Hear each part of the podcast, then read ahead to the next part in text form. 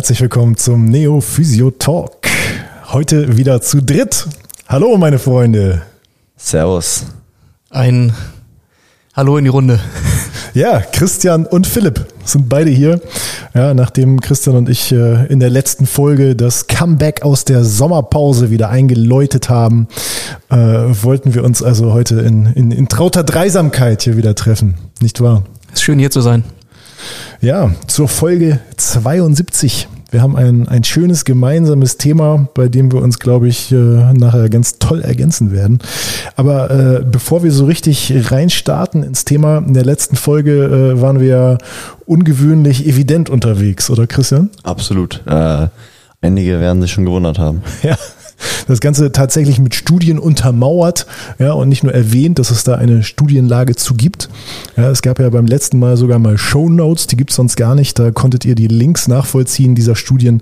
Da geht nochmal ein großer Dank an die Recherche raus, an äh, Philipp Pöpken, der da ganz toll für uns recherchiert hat. Also vielen Dank, Philipp. War ja auch wichtig, weil wir Mythen basteln wollten. Richtig. Und dann äh, Musste er auch mit Fakten wegballern, die So. Mythen. so, Ne? so nämlich. Genau, bevor wir in das heutige Thema starten, wir hatten ja in der Folge 71 noch ein kleines Fallbeispiel. Wir werden am Ende der heutigen Folge natürlich auch ein neues Fallbeispiel haben, aber bevor wir dahin kommen, müssen wir das letzte natürlich erstmal auflösen. Und da war ja die Frage an euch, inwiefern kann ein Zusammenhang bestehen bei einem ähm, 35-jährigen, glaube ich, oder Mitte 30-jährigen Berufsfußballer, der sich einen Faserriss zugezogen hat in dem hinteren rechten Oberschenkel und wenige Wochen zuvor eine Prellung im rechten Vorfußbereich hatte.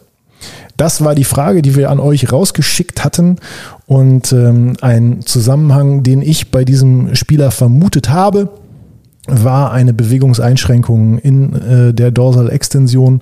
Das heißt, wir haben ein verändertes Abdruckverhalten im Sprint. Das heißt, wenn dieser Spieler sprintet, kann er weniger Kraft aus dem Sprunggelenk, aus der Achillessehne ziehen für seinen Abdruck, ja, weil er nicht so weit in die Dorsalextension kommt. Das gesamte, die gesamte Biomechanik verändert sich so ein Stück weit und dementsprechend wird die ischiochorale Muskulatur eben, ja, die, die, die Peakbelastung ist ein bisschen höher. Und die Wahrscheinlichkeit, dass er sich jetzt eine Verletzung in der ischiochoralen Muskulatur zuzieht, steigt damit. Das wäre die, äh, ja, das wäre der Zusammenhang, den ich äh, hier bei diesem Spieler vermutet habe. Und äh, dort gab es auf jeden Fall eine signifikante Bewegungseinschränkung.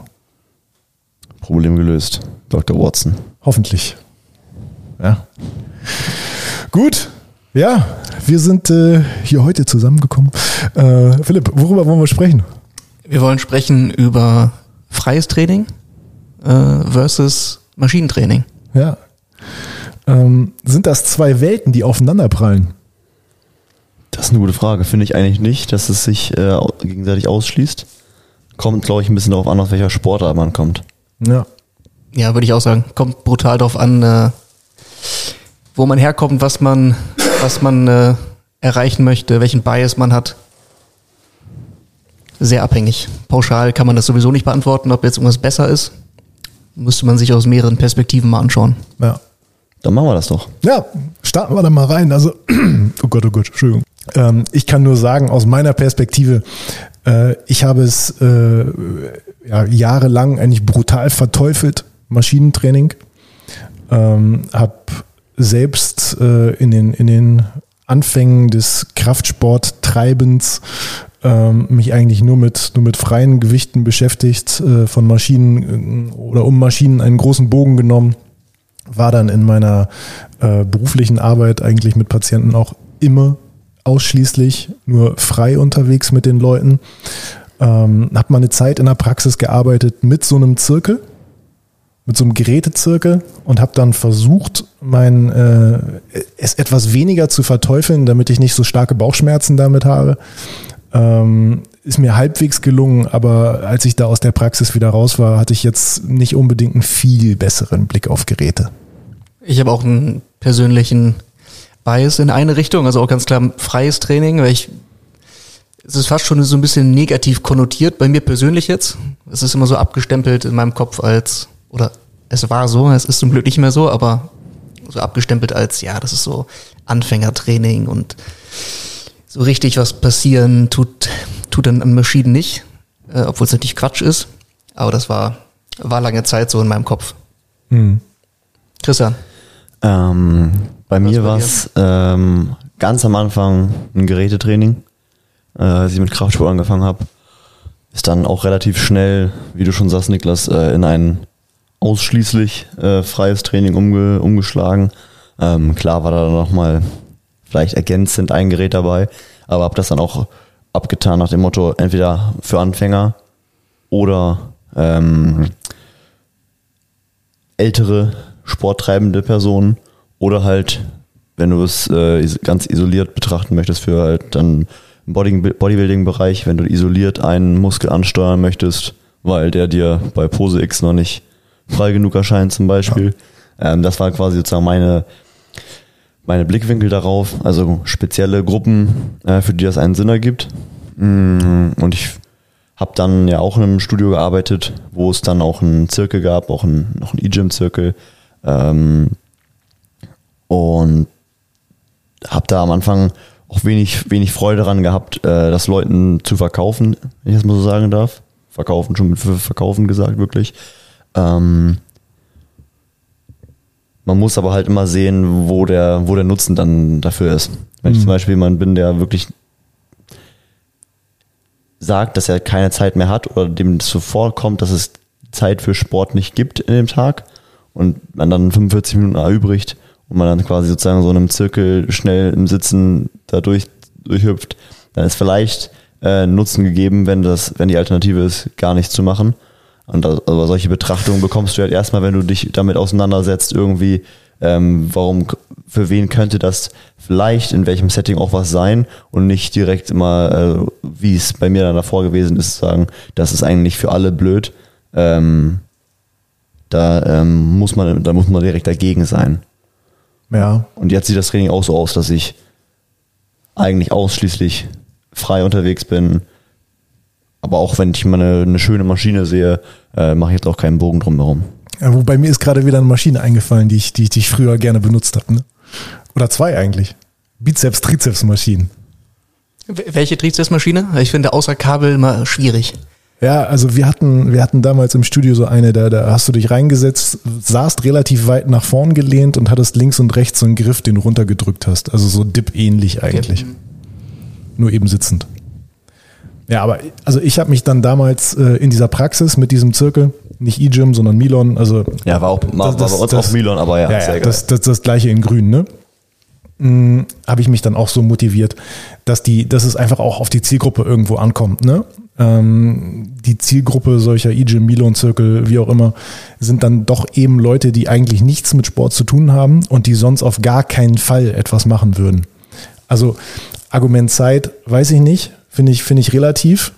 Also wenn du keine Zeit hast, dann ja, dann mach halt zu Hause was und mach halt zu Hause was mit gegen, gegen dein eigenes Körpergewicht oder mit deinem eigenen Körpergewicht. Ne?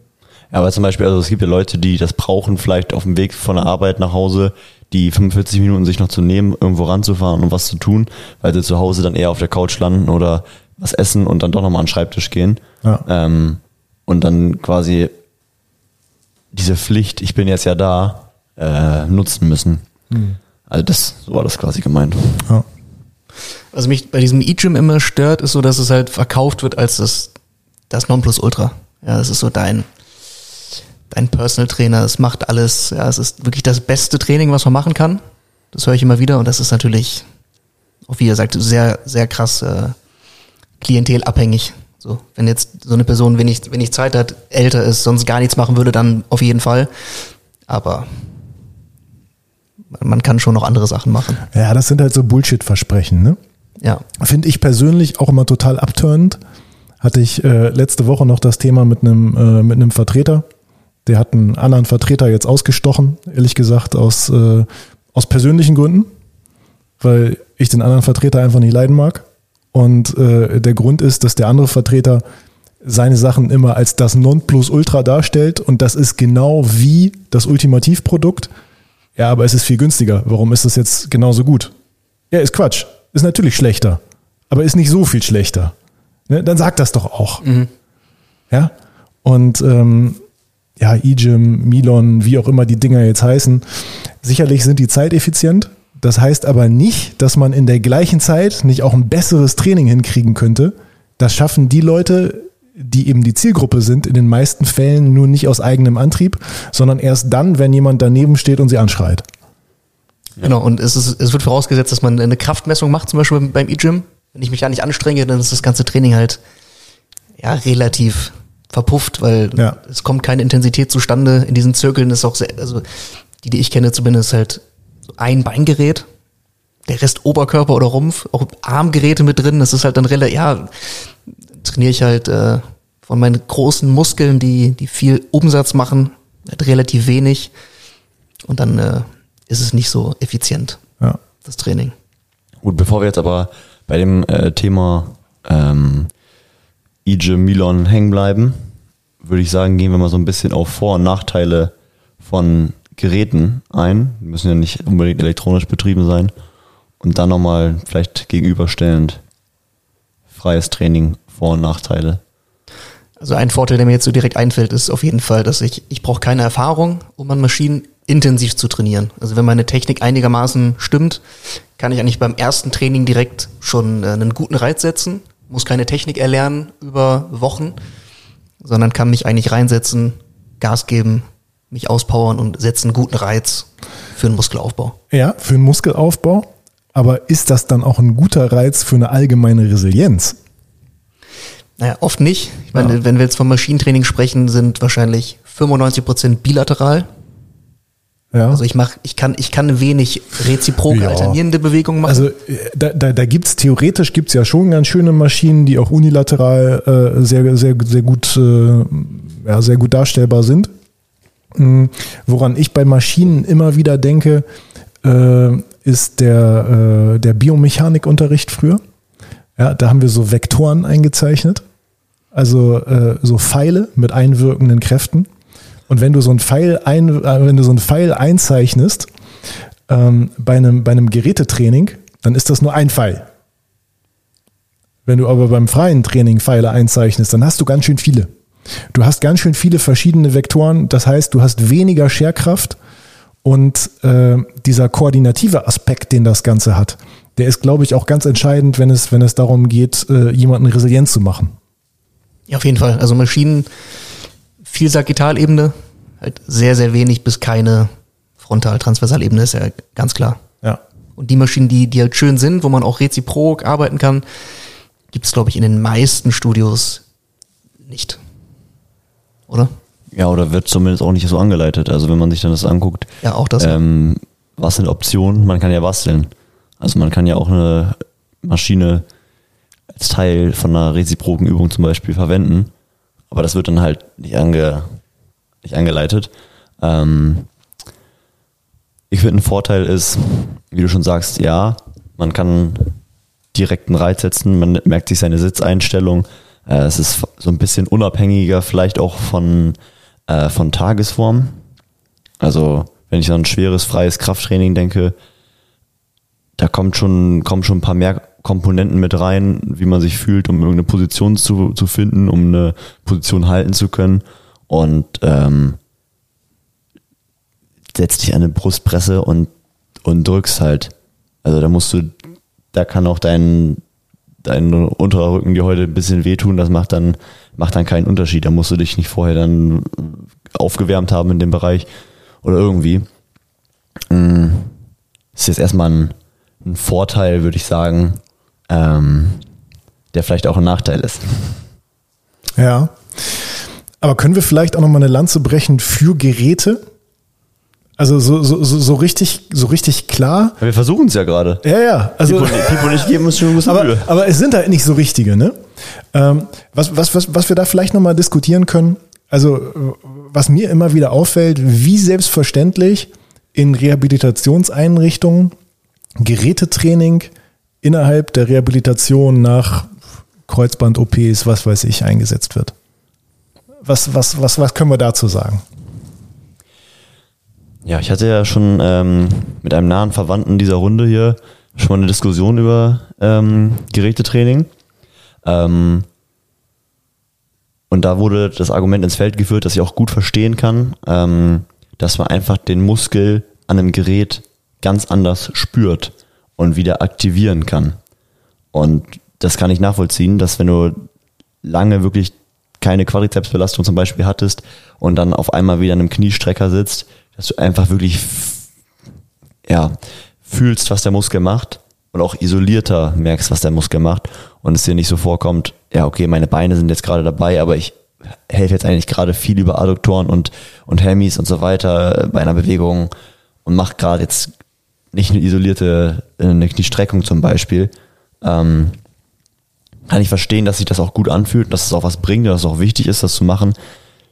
Ich frage dann immer so ein bisschen, ja, aber wenn du das isoliert jetzt auftrainierst, die Kniestreckung, wann brauchst du sie, wie brauchst du sie denn Ja. überhaupt in, in Funktion? Aber ich, wir wollten Vorteile sammeln, sorry. Ja, aber das sind dann auch so die Gedanken, die mir als erstes durch den Kopf gehen und dazu äh, habe ich dann sofort wieder dieses Bild im Kopf von der Scherkraft, von dem einwirkenden Vektor, von dieser Rolle, die du dann am Unterschenkel hast und letztlich erzeugst du Scherkraft. Also was, was, was soll die Scheiße? Also Scherkräfte hast du, hast du auch im Sport, okay, aber ja, ganz anders.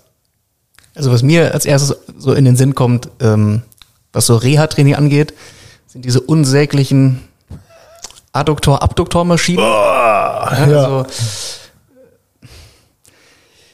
wo man wirklich dann den Muskel auftrainiert, ja, in Anführungszeichen. So jetzt, ja, du musst das für die Adduktoren machen, aber dann nur in der Muskelaktion und nicht in der Funktion, weil es vielleicht auch nicht gewusst wird, Schön, nicht. schön im Sitzen, geil. Und äh, genau, dann machst Schön du aus dann 90 Grad Ja, Hüftflex. Ja, Ja, oder vielleicht könnte man für die Adduktorenmaschine noch Argumente finden. Ich finde die Abduktionsmaschine ist halt so unnötig, ja, wenn dann, wenn es dann heißt, ja, wir trainieren jetzt den, ähm, den Gluteus medius oder den äußeren Oberschenkel noch zusätzlich, was auch immer das sein soll. Und dann äh, nur in der Aktion, beziehungsweise da kriegen wir noch nicht mal so ein richtiges, so ein richtiges Verhältnis hin von, Aber äh, du musst das so machen, du musst so stehen und dann musst du den Po raus und ja, du musst in der Luft sein. ja, du musst in der Luft ganz frei sein. Und Genau. dann äh, Kamera von hinten drauf. Ja, ja. Und dann wird sowas in der Reha gemacht und halt eben nicht Sachen im, im Einbeinstand mit einem Hip-Shift oder wo das Becken stabilisiert werden muss, sondern sowas. Und das ist dann, glaube ich, relativ ja. sinnlos. Es wird ja teilweise, äh, wird sogar von den, ähm, von den Kostenträgern verlangt, dass bestimmte Geräte da sind. Ja, gerade bei Rehabilitationseinrichtungen äh, ist es eine Vorgabe, zwei Oberkörper, zwei Unterkörper, zwei Rumpfgeräte, Minimum, um überhaupt eine Zulassung zu kriegen. Also hochgradig fraglich irgendwie in meinen Augen. Da ist auch wieder die Frage, ähm, die Zielgruppe oder die, die, die Personengruppe, die wir behandeln, die wir betreuen, wie repräsentativ sind die tatsächlich? Also ich glaube, die Leute, mit denen wir zu tun haben, die sind wahrscheinlich deutlich jünger, deutlich sportlicher als die meisten Durchschnittspatienten in Rehabilitationseinrichtungen. Ne? Hundertprozentig. Aber heißt ja nicht, dass man die nicht an manchen Stellen ähnlich behandeln kann oder angehen kann in einem Reha-Prozess, oder? Ja, sehe ich auch ähnlich. Das finde ich auch. Also wir haben ja auch in der Praxis auch ältere äh, Patienten Und auch nicht Sportler. und auch Nicht-Sportler. Ähm, und auch die können Sachen frei machen, wenn sie denn eine gescheite Anleitung bekommen. ja. Und ich und finde, daran scheitert es aber dann, glaube ich. Genau, aber das, das, also in meinen Augen hat es gleich noch einen Vorteil. Weil gerade bei den älteren, äh, nicht semi-professionell, nicht vollprofessionellen Sportlern, bei den meinetwegen Hobbysportlern oder auch gar nicht Sportlern, gerade bei denen, die haben doch gar nicht so viel Therapie wie die semi-professionellen oder professionellen Sportler. Das heißt, da ist es doch sogar noch mal viel, viel wichtiger, dass die häufiger reproduzieren, häufiger selber arbeiten. Und dann ist es doch viel einfacher, wenn du mit denen irgendwas machst ohne Geräte, was die vielleicht auch zu Hause oder mit ganz wenig Hilfsmitteln eben umsetzen können. Auf jeden Fall. Und das ist ja dann, es vermittelt auch immer so ein fragiles Mindset in meinen Augen. Ja, wir machen jetzt noch an der Maschine. Ja, so freie Sachen machen wir noch nicht, trauen Ja. wir uns noch Ja. nicht. Dann hast du das im Kopf, ah, ich passe lieber noch auf und so. Da ist schon wieder irgendwo ein Step in Richtung Bewegungsangst, ne? Absolut, ja. Wird, glaube ich, oft auch so kommuniziert. Unbewusst, aber Ja. finde ich ja, es ist ein Problem. Also, Pros waren Tja. Muskelgefühl vielleicht. Oder wir können ja anders, also was sind Pros in einem Reha? Wir waren jetzt ja bei diesem Reha-Konzept, weil da Ja. fallen mir wirklich, fallen mir nicht so viele ein. Muskelgefühl isoliert auf der wirklich wieder in Anführungszeichen noch zu schwachen Struktur. Ja, also die, die Argumentation geschieht ja auch häufig aus so einer, mh, weiß ich nicht, aus, aus so einer äh, Haltung, mit der wir vermutlich auch einfach nicht konform gehen. Ne? Also diese Argumentation geschieht ja häufig aus äh, einer Sicht auf die Dinge, dass ein bestimmter Muskel isoliert aufgekräftigt werden muss und dann ist es wieder okay. Exakt, ja. So wie, ja, deine Kniescheibe läuft nicht richtig in den Femokondylen, dann musst du jetzt mal den Vastus medialis auftrainieren und dann ist wieder alles okay. Also du meinst auch wieder so ein bisschen Stichwort, du kannst nur erkennen und sehen, was du weißt. Ja. Das ist oft, oft das Thema, oder? Also ich glaube, das ist, das ist tatsächlich häufig ein Problem, weswegen dann eher das Gerät ge gewählt wird als das freie Training. Vielleicht ist es auch der mehr Arbeitsaufwand, der gescheut wird, die mehr Korrektur, die gescheut wird. Und das ist für mich der, ich springe jetzt ein bisschen, aber das ist für mich der große Nachteil an Maschinen. Das ist wirklich, es geht nur um Muskeln. Es wird nur muskulär betrachtet. Ja. Also, Aber Muskel ist immer schuld, oder nicht? Das dachte ich jetzt wirklich. Ich dachte jetzt bei mir ist zum Beispiel Außenrotator zu schwach. Ja. also jetzt nicht nur im Reha-Kontext. So immer wenn es um Maschinen geht, geht's ja, ich mache noch was für die Brust, ich mache noch was für einen Bizeps, ich mache noch was für meine Adduktoren, für meine Waden. Aber es geht ja nie darum, okay, ich mache noch eine kniedominante Bewegung. Ich ja. mache noch, es gibt zum Beispiel keine hüftdominante Maschine. Also es gibt, gibt also es jetzt nicht sowas wie eine RDL-Maschine oder so. Ja. Ne? Es gibt nur, keine Ahnung, es gibt so Hip-Thrust-Maschinen, wo man aber auch nicht wirklich den, den Gluteus mal in eine Länge bekommt. So, Push-Pull gibt's ganz schöne Maschinen. Beim Rumpf ist es auch sehr eingeschränkt. Sehr viel Sagittalebene. Klar, es gibt auch mal so eine Rotationsmaschine, aber. Ja, aber wie, wie nah ist die dann wirklich genau, an ja. irgendeiner tatsächlichen Bewegung, ne? Ja, wieso, genau. wenn du im Auto sitzt und dann angeschnallt bist und dann mal rotierst gegen den Gurt. Gegen Widerstand im Sitz. Wenn du in der Achterbahn sitzt und dann so ein bisschen gegen Ja, zum Beispiel. Ja. Schau, da bist du dann gut. Okay, also wir halten fest, für einen Formel-1-Fahrer macht so eine Rotationsmaschine vielleicht Sinn. Ja, auch ein HWS-Rotator. ja, da gibt es auch wilde Videos bei den Formel-1-Fahrern. Jo. Ja. Also äh, Formel-1-Fahrer definitiv besondere äh, Anforderungen. Ähm, ja, aber wir sprechen ja über den, über den Durchschnittsmenschen. Aber nochmal, um einen Vorteil zu nennen, man kann sich auf jeden Fall in sein eigenes Training, wie du es auch vorhin gesagt hast, Christian, so ergänzend super einbauen. Weil wenn ich jetzt überlege, ich mache jetzt vielleicht ein Unterkörpertraining und ich mache jetzt äh, zwei freie Übungen schwer, dann bin ich halt schon sehr ermüdet. Ja. Und dann mich nochmal, könnten wir jetzt wahrscheinlich länger diskutieren, also wir, Christian und ich, aber was so ein Beinstrecker angeht, Beinbeuger, wenn ich jetzt nicht in einem Reha-Kontext denke, finde ich schon, um mal einen Vorteil zu nennen, ich kann isoliert noch mal einen Reiz auf meinen Oberschenkel, auf meine Oberschenkelvorderseite setzen, wenn mein Ziel Muskelaufbau ist, ohne irgendeine andere Struktur noch mit zu belasten. Ist ja erstmal ein Vorteil, wenn es in den Kontext passt. Ja, aber das ist ja dann wieder das Gegenteil von dem, was du gerade gesagt hast. Du hast ja gerade gesagt. Um Reha, um den Reha-Kontext. Du hast gerade gesagt, es geht um ähm, Muskelbetrachtung. Und wenn du jetzt sagst, es, ich möchte Muskelaufbau und es geht dir nicht darum, Bodybuilder zu sein, dann würde ich ja sagen, du möchtest ja auch vielleicht stärkere Beine haben, um wie Niklas schon meinte, resilienter zu sein. In Situation X, wenn du zum Beispiel, keine Ahnung, bei deinem Sport brauchst du das vielleicht. Ähm, ja, oder auch einfach irgendein Typ, der häufig Rückenschmerzen hat, ne? Ja, und dann. Der, der, der dann vielleicht einfach, dann, mal, einfach mal Beine kriegen muss, damit er nicht mehr so viel Rückenschmerzen dann, hat. Dann setzt du dich hin und machst deine Knie-Ex. Und wann macht er das? Macht das nie. Dann wird er doch nicht in der Funktion in deiner kniedominant angesprochenen Funktion, wird er das auch nicht benutzen im Alltag. Ich spreche jetzt auch nur von mir. Ich habe ja vorher schon meine schweren Split Squats gemacht. Ich habe meine ADLs schon gemacht. Und dann geht's nur rein um den muskulären Reiz. Um die Optik, dass du es zu Hause die Hose hochziehst und dann so ein bisschen funktionellen Aspekt hat es nicht, dass ich das, also ich mache es aktuell auch nicht, aber wenn ich es machen würde, dann klar, dann nur aus, aus Gründen Optik und Muskelaufbau. Mir, mir ist noch ein anderer Grund eingefallen, weshalb man vielleicht eine, eine Mischung wählen könnte. Und äh, da geht es dann wieder um die Machbarkeit und die Wahrscheinlichkeit der Reproduzierbarkeit. Wenn wir jetzt einen Patienten haben, der sich damit relativ schwer tut, der mit Sport vielleicht nicht so super viel am Hut hat, vielleicht mache ich dann mit ihm eine Übung für, für die Koordination, für die Resilienz und dann weiß ich einfach ganz genau, hey, das ist zu wenig, wenn er jetzt nur das macht aber eine zweite Übung davon macht er sowieso nicht. Also wenn ich ihm eine Übung gebe, die macht er und den Rest macht er dann an der Maschine. Also das, das kann man vielleicht noch irgendwie so, so durchgehen lassen, oder? Ich finde, das impliziert, oder das ist ja schon ein bisschen, schwingt ja schon mit, dass das meiner Meinung nach der allergrößte Vorteil von einem Maschinentraining ist, dass es einfach ist, wie du schon am Anfang auch gesagt hast. Und da es einfach ist, ist es auch für die Masse durchführbar. Ähm, ja, und, und dadurch gibt es ja auch ein, äh, eine Daseinsberechtigung dafür. Weil wie viele Leute würden weniger Sport, also wie viele Leute würden ja doch auf die Woche gesehen weniger Sport treiben, wenn es keine Maschinen geben würde. Oder weniger Krafttraining machen, so herum. Ja. Ähm, ich glaube, das ist eine ganz schön große Menge, ähm, die sich dann einfach abends hinsetzen und auch einfach mit einem guten Gefühl rausgehen, weil ja, die Funktion ist dann vielleicht nicht optimal trainiert worden, aber es ist ja trotzdem Stoffwechsel betrieben worden, es ist ja trotzdem systemisch eine Aktivität, ähm, auch hormonell und von daher wird es auch einen Einfluss haben auf Gefühlslage, Emotionen und so.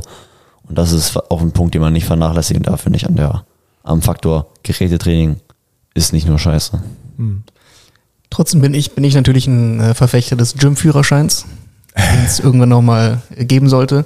Wie viele Menschen siehst du, die jetzt seit fünf Jahren machen die gleichen Geräte, gleiche Intensität, haben vielleicht sogar Probleme, die nicht besser werden. Ne? Stichwort, ja, ich habe Schmerzen im unteren Rücken, ich muss sie noch stärker machen. Das Ja. ist ja wirklich so verbreitet, das ist ja Wahnsinn. Das wird bestimmt noch ein paar Jahre dauern, bis das so aus den Köpfen ist.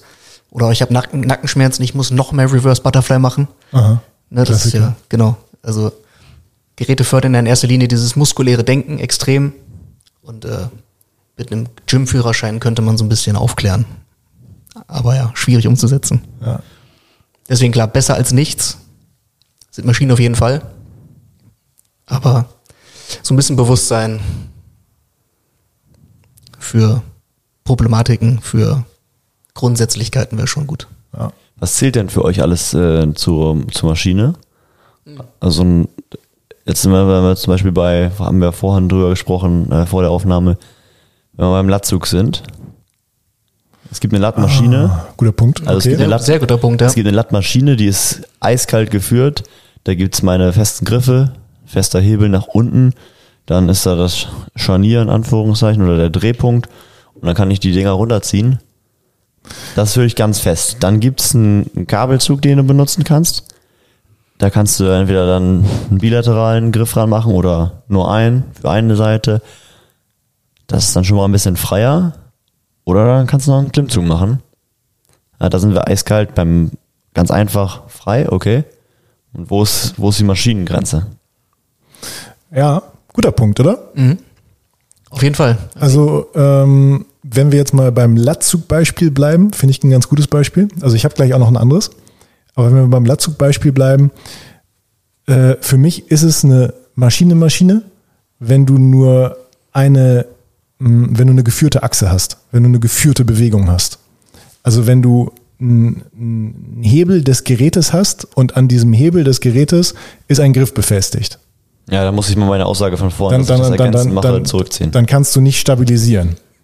Ähm, aber wenn du jetzt einen Latzug hast, eine Latzugmaschine, das ist für mich nicht so richtig eine Maschine, weil da kannst du auch einen Doppelzug nehmen, äh, einen Doppelzug, äh, Kabelzug, ja, und den stellst du ganz nach oben und dann setzt du dich davor. Das ist für mich genau das Gleiche. Und die, die Rolle auf den Knien, ja, die, die muss nicht sein, die könnte auch fehlen. Aber das macht jetzt für mich aus dem Ding keine Maschine. Ja, finde ich auch. Also das macht jetzt, oder anders, das macht jetzt für mich kein Gerätetraining daraus. Ne? Ja, dann äh, muss ich das von vorn auf jeden Fall verändern. Dann habe ich, glaube ich, seit ein paar Jahren nicht mehr ein, ein Gerät richtig trainiert. Also mal zum Fun so, ja, aber oh scheiße, jetzt habe ich natürlich noch einen positiven Punkt geliefert. Ähm, um mal den Muskel richtig zu spüren. ähm, aber ähm, nicht des, des Trainingswillens, glaube ich. Weil für mich ist das auch, ja, oder ein Kabelrudern ist auch frei. Ja, auf jeden Fall. Auf jeden Fall. Frei, was- heißt, frei heißt nicht gleich Langhantel, gleich Kurzhantel, gleich. Ja, genau. Ne? Das ist W- Was sagt ihr zur Beinpresse? Kommen wir auf die Beinpresse drauf an erstmal. In welcher, äh, ob es eine Maschine ist oder? Ja.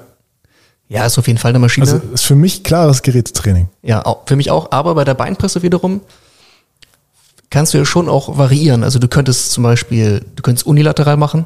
Du kannst es, du kannst Ja, okay, es sogar. du hast doch trotzdem nur, du hast doch trotzdem eine geführte Bewegung, ne? Also es ist auf jeden Fall eine Maschine. Ja. Aber du hast halt trotzdem mehr Variationsmöglichkeiten als bei Oberkörpermaschinen zum Beispiel, weil du könntest es sogar in so einem Staggered Stance machen.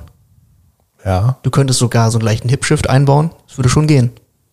Vielleicht nicht so sehr bei diesen ähm, 45 Grad Beinpressen, also wo man nach oben wegdrückt, aber so bei denen, wo man nach vorne drückt, würde es, würde es schon, schon möglich sein. Es gibt, Masch also es gibt Beinpressen, die sind maschiniger als andere. Ja. Aber also da, da, das ist halt ein Punkt, der regt mich manchmal total auf, wenn ich Patienten frage, äh, und trainierst du dann äh, nur, an, nur an Geräten oder auch frei? Nee, ich trainiere auch frei. Ja, was machst du denn? Ja, Beinpresse. Ja, das ist nicht, das stimmt. Das ja, wow. Ja, das ist Quatsch. Ja. Also da- das, das, das, das, das war einfach noch so ein Punkt, der, der, der regt mich immer wieder auf. Ne? Ja, vor allem eine, eine Beinpresse habe ich eh meine Probleme mit. Was Ja. ich ganz schön finde, so als Gerät, ist so eine Hackenschmidt-Maschine, wo man Ja. halt aufrecht steht, wo man sich wirklich mal hinsetzt in die tiefe Kniebeuge Ja. und nicht quasi schon sitzt. Also, Ja. das finde ich immer so absurd. Ich gehe ins Studio, ja, wenn, ja, ich sitze so viel, ich will mich jetzt halt ein bisschen Ja. bewegen und dann sitze ich schon wieder und mache im Sitzen Beinpresse, Oberkörperübungen. Ja, ist ein bisschen paradox. Aber so eine Hackenschmidt-Maschine mit einem langen Rückenpolster, wo ich auch ein bisschen mein Becken in Position bringen kann, wo ich ein Feedback habe für meinen unteren Rücken. Das finde ich zum Beispiel eine schöne Maschine. Ja, da sind wir vielleicht sogar beim, ähm, beim Übergang von kein Training zu freies Training, Bewegung lernen, damit eine belastete Bewegung lernen, ist ja vielleicht dann auch ein Argument. Ne? Auf jeden Fall. Es fühlt sich ja doch nochmal anders an, ob man eine Bewegung unbelastet oder belastet macht. Ist dann vielleicht vom Übertrag einfacher für einige. Ja. Habt ihr noch Lieblingsgeräte? Boah. Jetzt, wo wir schon gegen Geräte gerandet haben, können wir auch mal sagen, was wir, was wir, was wir schön finden. Ich hätte vorhin einfach ein Oberkörperbeispiel nehmen sollen. Bei den Assistenzübungen und nicht Unterkörper. Das hätte mehr gepasst. Ich meine, so eine Butterfly-Maschine ist schon was Schönes. Wenn es nur um den Muskel geht, nur um das Gefühl, ist so eine Butterfly-Maschine schon, äh, Also ist tatsächlich auch so eine der Maschinen, die ich vielleicht in Fitnessstudios am häufigsten frequentiert habe. Also Butterfly und Bizeps. Nee, äh, äh, okay. Butterf- Butterfly bin ich dabei. Bizeps fand ich oft die Hebel scheiße. Auch wenn du umge was auch umgestellt hast. Ja, kam, kam immer so ein bisschen auf das Gerät an. Ich habe eigentlich von, äh, von dir noch eine Wadenmaschine erwartet, Pipo. Boah, Dreimal die Woche sitzt der da. schlimm. ich, ich habe lange keine, ich habe früher Fußball gespielt, ich brauche kein Wadentraining. So war es doch, oder? Also wir hatten, wir hatten damals eine ganz geile, äh, ganz geile Bizepsmaschine irgendwie. Die hatte so ein cooles Polster und das, das hat vom Hebel hat das, hat das ganz gut gepasst. Welche Maschinen ich liebe, haben wir auch schon mal zusammen trainiert, sind einfach so von Hammer Strength zum Beispiel diese Reziproken, wo du reziproke Übungen machen kannst, so eine reziproke Ruderbewegung, äh, Überkopfdrückbewegung, äh, Brustpresse, auch Incline und das halt dann alternierend machen zu können, reziprok machen zu können, das, das macht schon Spaß. Ja. Aber da auch, also bei den meisten Brustpressen, was ich, wo mein Problem immer liegt, ist die, die Rückenlehne ist halt immer 90 Grad Mhm. und nie so leicht geneigt. Und dadurch, wenn du, wenn du, wenn ihr mal guckt, immer Hohlkreuz. Du kannst es eigentlich, du kannst es fast gar nicht anders machen. Du musst halt schon Skill haben im, im Brustkorb, im Becken, um da neutral zu bleiben. Super schwierig. Ja, wobei ich glaube, wir hatten damals äh, von Techno Gym waren die. Hatten wir Brustpressen, die konnte man auch gut reziprok benutzen, auch vor zwölf Jahren schon. Und äh, die waren auch so ein bisschen nach hinten gelehnt, glaube ich. Oldschool, oder? Techno Gym ein bisschen? Ja, Ja, aber waren, geil, ja. also damals war das, waren das, äh, waren das Top-Geräte, ne? Ich, ich würde sogar mein Beispiel von gerade bei meinen äh, Top-Geräten mit reinnehmen. Wieder Muskelgefühl, wenn du zum Beispiel einen freien Latzug gemacht hast und danach nochmal einarmig an so eine Latzugmaschine gegangen bist. Das hat auch schon geschockt. Boah, jetzt fällt mir auch noch wieder was ein. Noch ein Gerät, was ich früher viel benutzt habe. Ich habe, ähm, also Lieblingsmuskel früher, ja, äh, auf jeden Fall Schulter. Und äh, nachher Military Press. Das, müsste ich, das, das muss irgendjemand rausschneiden, diesen Part, den möchte ich einfach, den möchte ich haben. Wieso? Lieblingsmuskel Schulter, Niklas Kühne 2023. geil, geil. Ja, jetzt aus einem Blick, keine Ahnung, wie alt war ich da? 20 oder was? Ja? Also ist ja auch schon äh, 100 Jahre her. Ähm, auf jeden Fall erst mit, äh, mit Kurzhanteln alles rausgeholt, was irgendwie ging. Und als der Muskel dann komplett leer war, nochmal schön an die Schulterpresse gesetzt. Auch Techno-Gym, glaube ich. Äh, und dann nochmal so das letzte bisschen rausgeholt, bis wirklich nur noch mit 5 Kilo ein paar Wiederholungen möglich waren. Halt Die Schulterdrücken nach oben in diesen Maschinen von Technogym finde ich Katastrophe. Ja, So also unangenehm. klar. Du denkst du so, oh, krieg, krieg Bauchschmerzen, wenn ich daran denke. Ges gesund war das alles nicht, ne? Was ich immer geil finde, ist, wenn, wenn sich bei Maschinen so viel Gedanken gemacht wird, dass die, dass das Gefühl, was du in der Maschine hast, wenn, mir fällt gerade Seitheben ein. Aha. Also es gibt zum Beispiel von Gym 80 so eine Seithebmaschine, die fühlt sich wirklich fast besser an als freies Seitheben. Einfach so von der Widerstandskurve, es ist, es fühlt sich so gut an, einfach super wenig Nacken irgendwie in der Bewegung. Ist natürlich jetzt eine sehr Bodybuilding-spezifische Übung, aber sowas finde ich immer cool. Ja. Ja, wir haben ja auch nicht gesagt, dass sich die freien Sachen besser anfühlen müssen, aber also Sinnhafter sind sie? sinnhafter sind sie, aber Ja. Also anscheinend erwischen wir uns gerade dabei, dass wir äh, in der Vergangenheit auch ganz gerne mal an Geräten trainiert haben. ja, ist ja auch keine Schande. Nee. Also das würde ich sagen, ist, ist ja auch Konsens bei uns. Äh, alle lieber frei. Ja. Für 99 Prozent der Leute sinnhafter frei zu trainieren. Ja. Aber Maschinen sind eine sinnvolle Ergänzung oder können eine sinnvolle Ergänzung darstellen. Wenn, und wenn es nur um so softe Faktoren geht, wie dass man überhaupt geht, dass man mehr, vielleicht mehr Spaß hat dabei, weil man den Muskel spürt und damit denkt, oh, heute habe ich aber richtig was getan, weil ich den Muskel ja richtig weggeballert habe. Ja, aber wenn, wenn wir über eine sinnhafte Ergänzung sprechen, dann muss ich hinterher schieben, wenn du den Platz dafür hast Ja, ja. und wenn das nicht zu Lasten geht der, der Freifläche. Denn das ist auch so ein Punkt, den ich nochmal mit reinbringen wollte. Wenn wir mal äh, uns in Physio Deutschland Trainingsflächen angucken, in physiotherapeutischen Einrichtungen, dann gibt's da, finde ich, einen ganz guten Trend in den letzten Jahren. Aber der kommt langsam. Der kommt super langsam. Also wenn, also häufig ist es ja so, Physiopraxen haben gar keine richtige Trainingsfläche. Da frage ich mich ja schon, was macht ihr hier eigentlich? Ne? Entweder die haben keinen Sportraum oder die haben halt einen Sportraum mit ein paar Matten, ein paar Petsybällen und Paar- so. paar ein- Bänder. Ja, genau. Und dann noch ein paar Terrabändern an der Wand hängend. Und das war's dann eigentlich schon fast. Ein paar Ericskissen. Genau, ja, die sind auch noch dabei. Äh, haben wir, glaube ich, auch schon unsere Meinung zu gesagt, ein paar Mal. Aber ähm, wenn es dann Praxen gibt, die so einen Trainingsbereich haben, dann hatten die in der Vergangenheit eigentlich nur Maschinen. Ja. Oder? Ja, sieben Stationen. Genau. Also entweder so ein Zirkel, der dann irgendwie monetarisiert wird, Ja. oder ähm, so diese, diese, diese Standards, die du für eine KGG-Zulassung über GKV brauchst. Und da ist dann auch wieder eine Beinpresse und sowas alles dabei. Also ist auch wieder fraglich. Ne? Mittlerweile sieht man es deutlich häufiger, dass da auch coole Sachen in Physiopraxen stehen.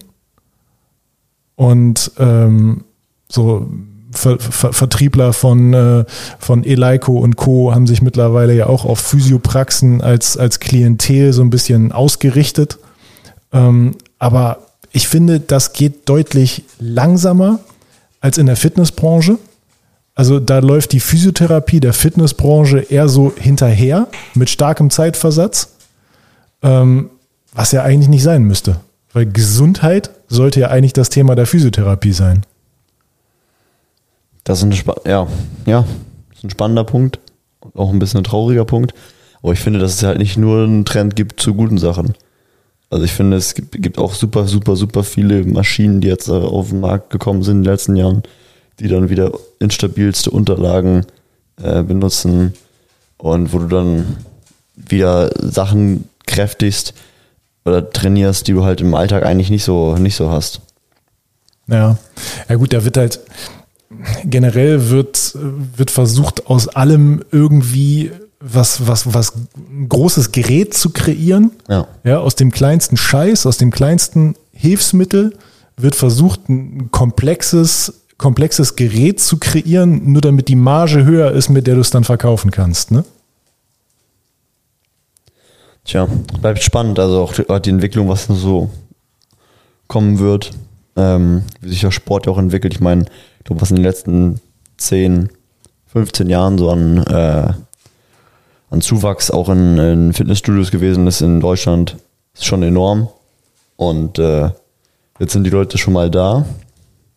Jetzt bräuchte es noch gut ausgebildetes Personal, um dann vielleicht auch die Geräte durch freies Training ein bisschen zu ersetzen. Ja, was ich immer ganz gern mitgebe, ist, äh, also jetzt nicht euch, aber so Leuten, die ich, die ich sehe im Studio oder mit denen ich irgendwie arbeite. So Isolationsübungen, finde ich, muss man sich verdienen im Training. Ja. Ne? Also ich, es gibt ja so viele, die, die trainieren nur, weiß nicht, die trainieren jetzt äh, Oberkörper und nur mit Isolationsübungen. Also Arme isoliert, Schultern isoliert, Brust isoliert, ähm, Rücken dann auch kein, kein Zug, sondern irgendwie Überzüge oder so. Also wo ich auch dann quasi nur ja, über ein Gelenk mehr oder weniger arbeite. Und ich finde immer so als Guideline äh, Isolationsübungen ja, verdienen über mehr, über ein mehrgelenkiges Training, am besten frei mit guter Technik, ja, mit einer neutralen, äh, mit, ja, mit, mit einem mit einer neutralen Wirbelsäule ähm, und halt nicht nur in Isolation denken. Ja. Das passierte beim Maschinentraining halt immer relativ schnell. Ja, finde ich gut. Machst du ja auch selber so. Auf jeden also, Fall. Äh, wenn du dir dann an deiner Bizepsmaschine da setzt und dann die Kugel da hin und her schiebst, ne?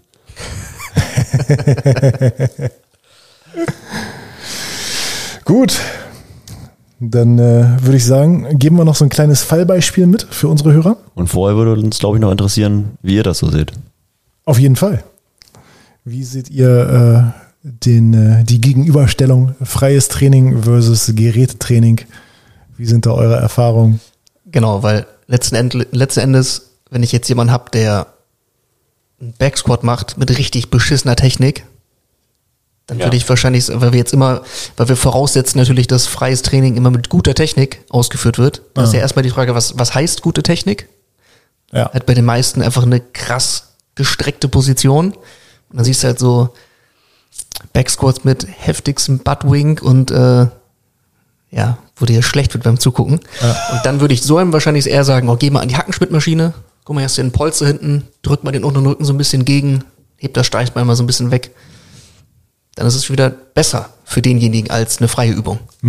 Weil es einfach, weil der, weil der, der, die, der Cue zur Verbesserung ist viel leichter natürlich an Maschinen, wenn es eine gute Maschine ist, als es bei einer freien Kniebeuge. Da Ja. kann man vielleicht sagen, okay, nimm das Gewicht mal vor den Körper. Das ist dann auch wahrscheinlich ein guter Tipp für die Person, aber an der Maschine spürst du es halt direkt. Das halt viel mehr Referenzpunkte, ne? Genau. Referenzpunkte, das, das Gerät ist auf eine bestimmte Art und Weise gebaut. Und dann äh, für viele auch hilfreicher dann als eine, als eine freie Übung. Ja, Am Anfang, ist, äh, am Anfang. Viel Wahrheit dran. Ja. Okay, dann äh, kommen wir zum neuen Fallbeispiel. Es geht um einen Patienten, mh, Ende 20, kommt in die Praxis wegen rezidivierenden thorakalen Beschwerden, kommen immer wieder und äh, wir machen es heute mal ein bisschen anders. Es ist, glaube ich, für euch relativ ersichtlich, in welche Richtung das gleich gehen wird. Was äh, uns jetzt mal oder wohin, wohin wir euch mal anregen wollen, ist mal nachzudenken, was haben diese Angaben, die wir euch jetzt geben, mit seinem Problem zu tun. Also trotzdem verraten wir euch nicht, was potenziell sein Problem sein könnte, aber wir sind davon überzeugt, ihr werdet darauf kommen. Ich fange mal an. Der Patient kommt also wegen häufig rezidivierenden thorakalen Beschwerden, auch starken thorakalen Beschwerden in die Praxis, gibt diese Beschwerden an, so im Bereich zwischen den Schulterblättern eigentlich. Ähm, es fällt auf, dass er in der Anamnese relativ kurze Sätze spricht, zwischendurch eigentlich fast schon japsend wieder einatmen muss. Also das äh, fällt schon mal auf so im Redefluss allgemein. Insgesamt wirkt der Patient relativ hektisch und nervös.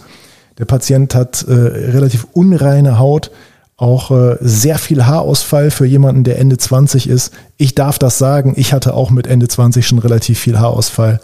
Und ähm, ja, im weiteren Verlauf äh, frage ich den Patienten natürlich dann auch, ob er nachts denn durchschlafen kann.